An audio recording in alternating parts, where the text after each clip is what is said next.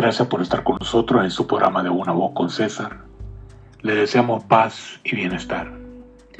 Quiero agradecer a nuestros escuchas en el sur de América y Australia. Gracias por vuestros mensajes. Ya saben, Fundación Maya 1 arroba gmail.com para sus comentarios.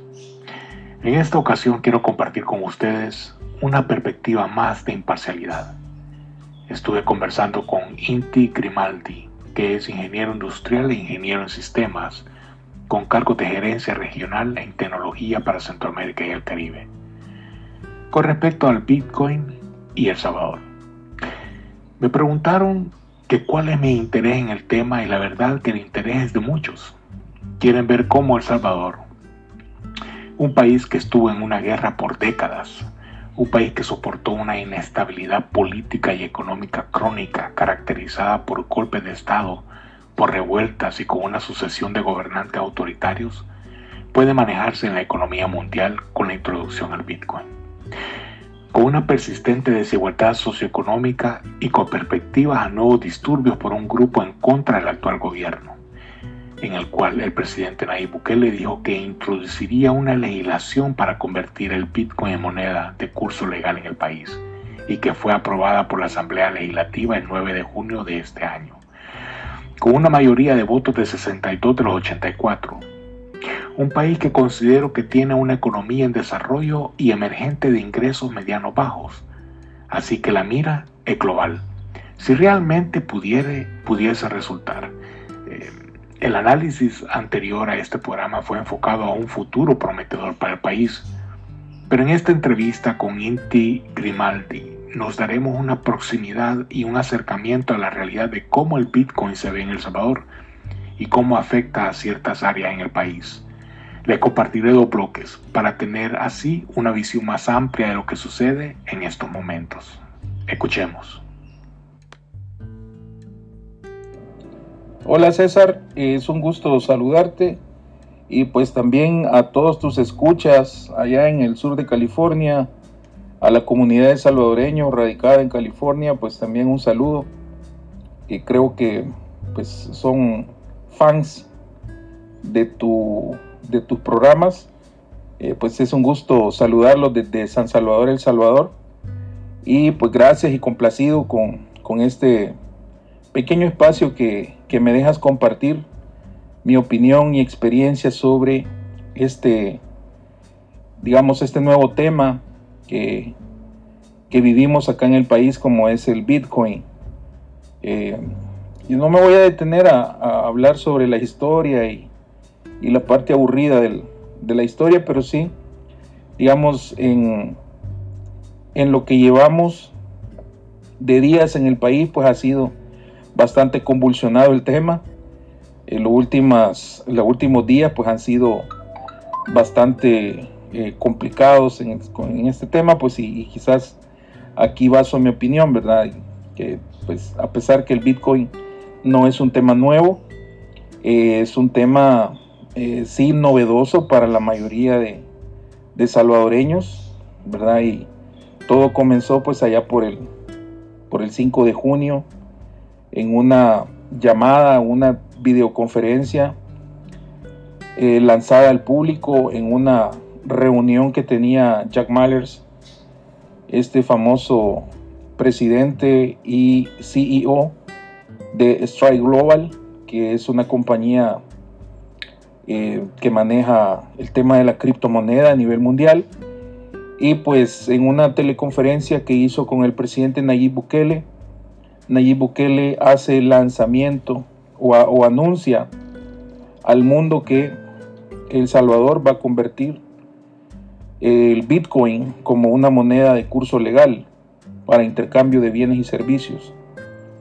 Esto, digamos, este, este anuncio pues nos, nos toma de sorpresa a todos y pues creo que a partir de este anuncio pues viene toda una serie de digamos de cambios a nivel de la realidad política, expectativas a nivel de la realidad económica y pues que esto nos lleva también a, una situación social la cual voy a tener el gusto también de, de brindarte mi opinión.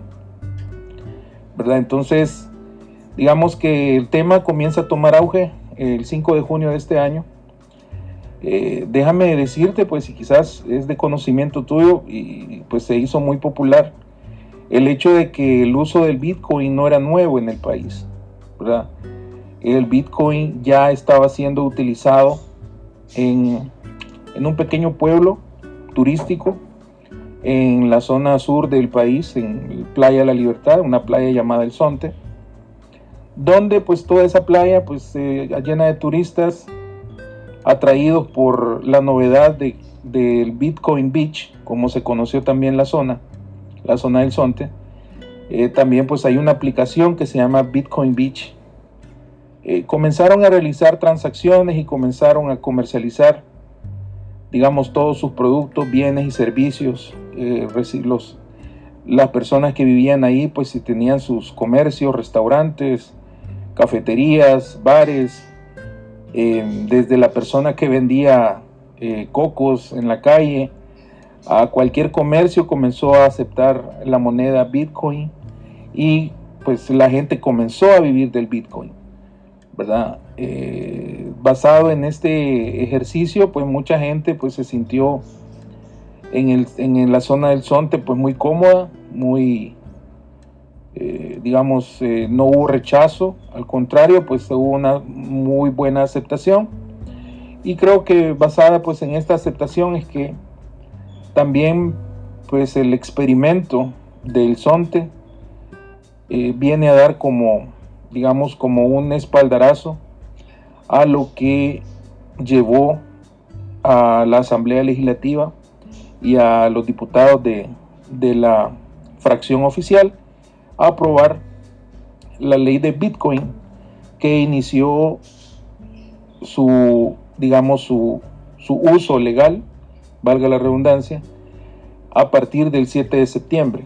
Entonces, esto pues nos vino a cambiar un poco el panorama o la realidad política puesto que eh, pues una de las apuestas es, al menos la apuesta de la posición oficial es bancarizar a un 70% de la población que no está bancarizada porque no tiene acceso a la banca. Eh, por otro lado, pues aprovechar el flujo de, de remesas hacia El Salvador, hablando de 6 mil millones de dólares de remesas que, que fluyen al Salvador eh, al año, ¿verdad? Poder captar también ese flujo de, remesas y dinamizar de alguna manera la economía. Decía el presidente que eh, el Bitcoin se capitaliza en el mercado allá por 680 mil millones de dólares y que si El Salvador logra capturar ese 1% de inversión, con solo ese 1% de esa de esos 680 mil millones de dólares, pues el Producto Interno Bruto del país crecería un 25%. Entonces creo que por ahí va parte de la realidad o parte de la apuesta que el presidente y el oficialismo busca al eh, plantearse el uso del Bitcoin. Eh, esto pues lleva también a un cambio a nivel político las fracciones de oposición inician también a generar eh, dudas, a generar incertidumbres muy válidas por el hecho de tener una moneda con alta volatilidad, con tener una moneda desconocida, ¿verdad? Que, pues, eh, de hecho, hoy por hoy, a, 15, a poco más de 7 días de tener en vigencia la ley, pues aún sigue siendo desconocida para muchos. Se forma la ley y se forma también el reglamento que ya se encuentra actualmente en vigencia y pues que viene a cambiar un poco el panorama de la realidad del salvadoreño común. Ahora escuchemos el segundo bloque. Eh, continuando con con el comentario, pues eh, te decía que pues, eh, esta nueva realidad viene a cambiar un poco el panorama político. Tenemos ahora pues una oposición política muy aferrada a lo que se conocen los movimientos de no al Bitcoin, ¿verdad? Esto ha acrecentado sobre todo eh, en, aquellos sectores de la sociedad que pues tienen un pleno desconocimiento de lo que es el Bitcoin. Existe también una posición referente a la instalación de cabinas de ayuda, centros de, atención al, al, usuario para Bitcoin, los cajeros Bitcoin que se han instalado en las principales cabeceras del país, el fideicomiso que la Asamblea Legislativa aprobó, la compra de más de 120 millones de dólares, eh, digamos, para montar todo este aparato, eh, infraestructura para poder dar soporte a lo que es el Bitcoin. Eh, entonces, digamos, existe también una fuerte oposición. han habido fake news, han habido información que circula en redes sociales tratando de, digamos, restar, restar eh, virtudes o restar todo lo que es eh, el apoyo al uso de esta moneda. El 7 de septiembre inicia la ley a las 12 de la noche hora de El Salvador. Había, se había preparado pues el lanzamiento de la app de una app de, que es la, la billetera digital o la app wallet llamada Chivo, que es la billetera oficial para hacer el intercambio de, de dólares a, a, bitcoins. Pero eh, desafortunadamente pues tuvieron, el gobierno tuvo problemas técnicos, no se lanzó, digamos, se esperaba a las 12 de la noche no hubo lanzamiento, el mismo presidente salió en redes sociales eh, tratando de calmar a la gente y, preguntando que dónde estaba la, app. No fue sino hasta la mañana, hasta horas entradas de la madrugada que, inició, pero inició mal. Eh, al parecer pues no lograron realizar con éxito el lanzamiento. El mismo presidente tuvo que suspender eh, o dar el anuncio que suspendía el uso de la, de la wallet. Eh, se reanudó al día siguiente y creo que si pues podría hacerte la historia que siete días después, ya por el, 13 de septiembre reciente, el presidente anunció pues que todavía faltaba un par de días más para, para que estuviera listo y esto pues vino también a, crear una expectativa, una sobreexpectativa grande a la gente, que cuando intentó descargar no pudo, que cuando se intentaron registrar no pudieron. Eh, también en el momento que, que entró la ley en vigencia, pues estaba el, precio del Bitcoin estaba en 52 mil dólares. Eh, la gente que se logró registrar y que recibió los 30 dólares de bono por inicio del Bitcoin. A los siguientes días el precio del Bitcoin cayó hasta 46 mil dólares. Eso significó pues que a mucha gente pues eh, que recibió los 30 dólares eh, y, pues en 3, 4 días pues ya no tenía 30 dólares sino que tenía 26 dólares. Eh, la oposición política aprovechó para para decir que ya habían advertido sobre la volatilidad y que eso iba a ser, eso solo era el comienzo de cómo el salvadoreño iba a perder su dinero. Y entonces comenzó también mucha gente a, decir que, pues que el Bitcoin no era buena idea. Eh, sin embargo, pues muchos comercios desde el primer día iniciaron su, actividad anunciando ya el, la aceptación del Bitcoin como forma de pago. Eh, no quisiera decir marcas, pero supermercados, restaurantes de comida rápida, eh, muchos comercios grandes, e incluso una cadena de, de ropa y cadena de, tienda de departamentos, la principal y más grande en el país, pues anunció su, uso de Bitcoin. Eh, esto pues, digamos, dio como dos, dos, dos, digamos, dos apreciaciones grandes. ¿verdad? Por un lado, mucha gente en desacuerdo y por otro lado pues, pues también los comercios eh, comenzando a hablar sobre ya que aceptan Bitcoin y pues que ya pues transacciones pues ya se pueden realizar a través de Bitcoin. La banca misma, las telefónicas, eh, pusieron a disposición sus aplicaciones, sus, páginas web, donde ya utilizaban también o ya estaban incluyendo el Bitcoin, ¿verdad? Como parte de sus transacciones.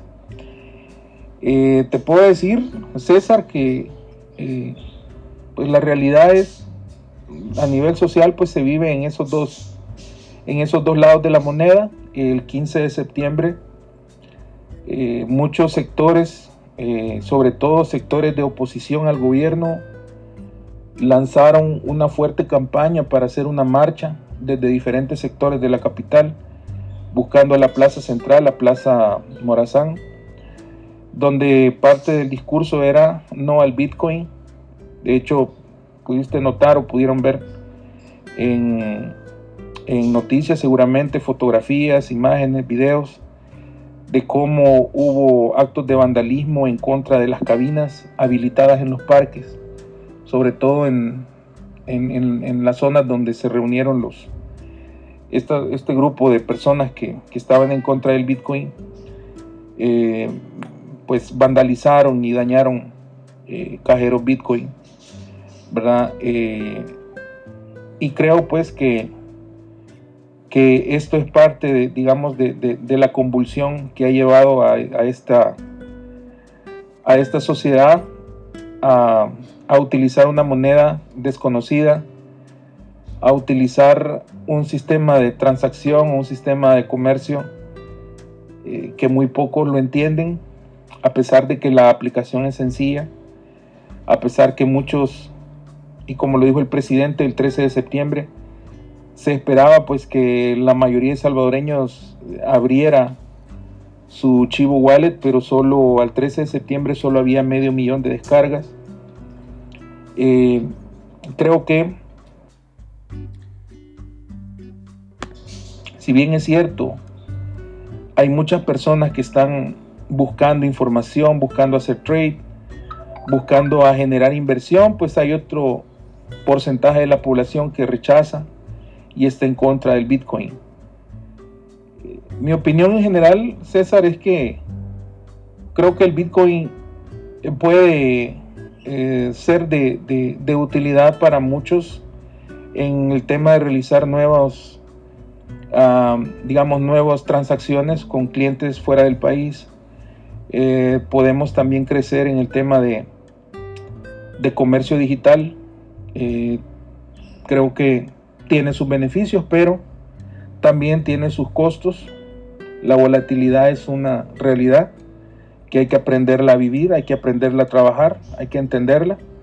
Creo también que la oposición política está jugando un papel eh, muy fuerte en el tema de, de desacreditar el uso del Bitcoin y pues el discurso del presidente del 15 de septiembre pues deja entrever también y con la voz un poco quebradiza, eh, pudimos ver ahora un presidente que creo que, está comprendiendo que, estamos entrando en una fase bastante complicada, ¿verdad? Pero eh, mi opinión en general es que el Bitcoin traerá algunos beneficios, pero también traerá algunos costos.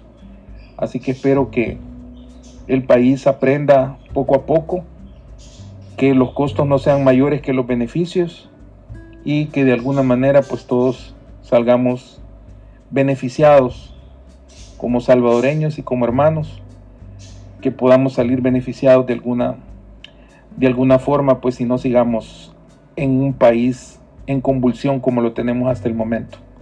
Así que esa es mi opinión, te agradezco mucho el espacio.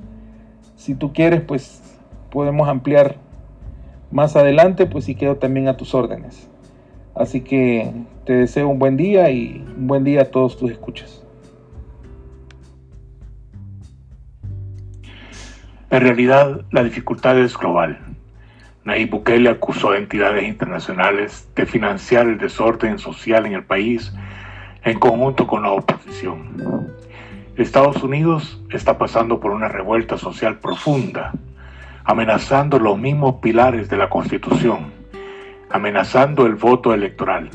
Estados Unidos cada vez está más cerca de dejar de ser un país con liderazgo, con más pobreza y con un deterioro social. Y el globalismo tomará su lugar en el mundo. Sin duda, esto traerá también consecuencias, no solo en El Salvador, pero en el ámbito mundial.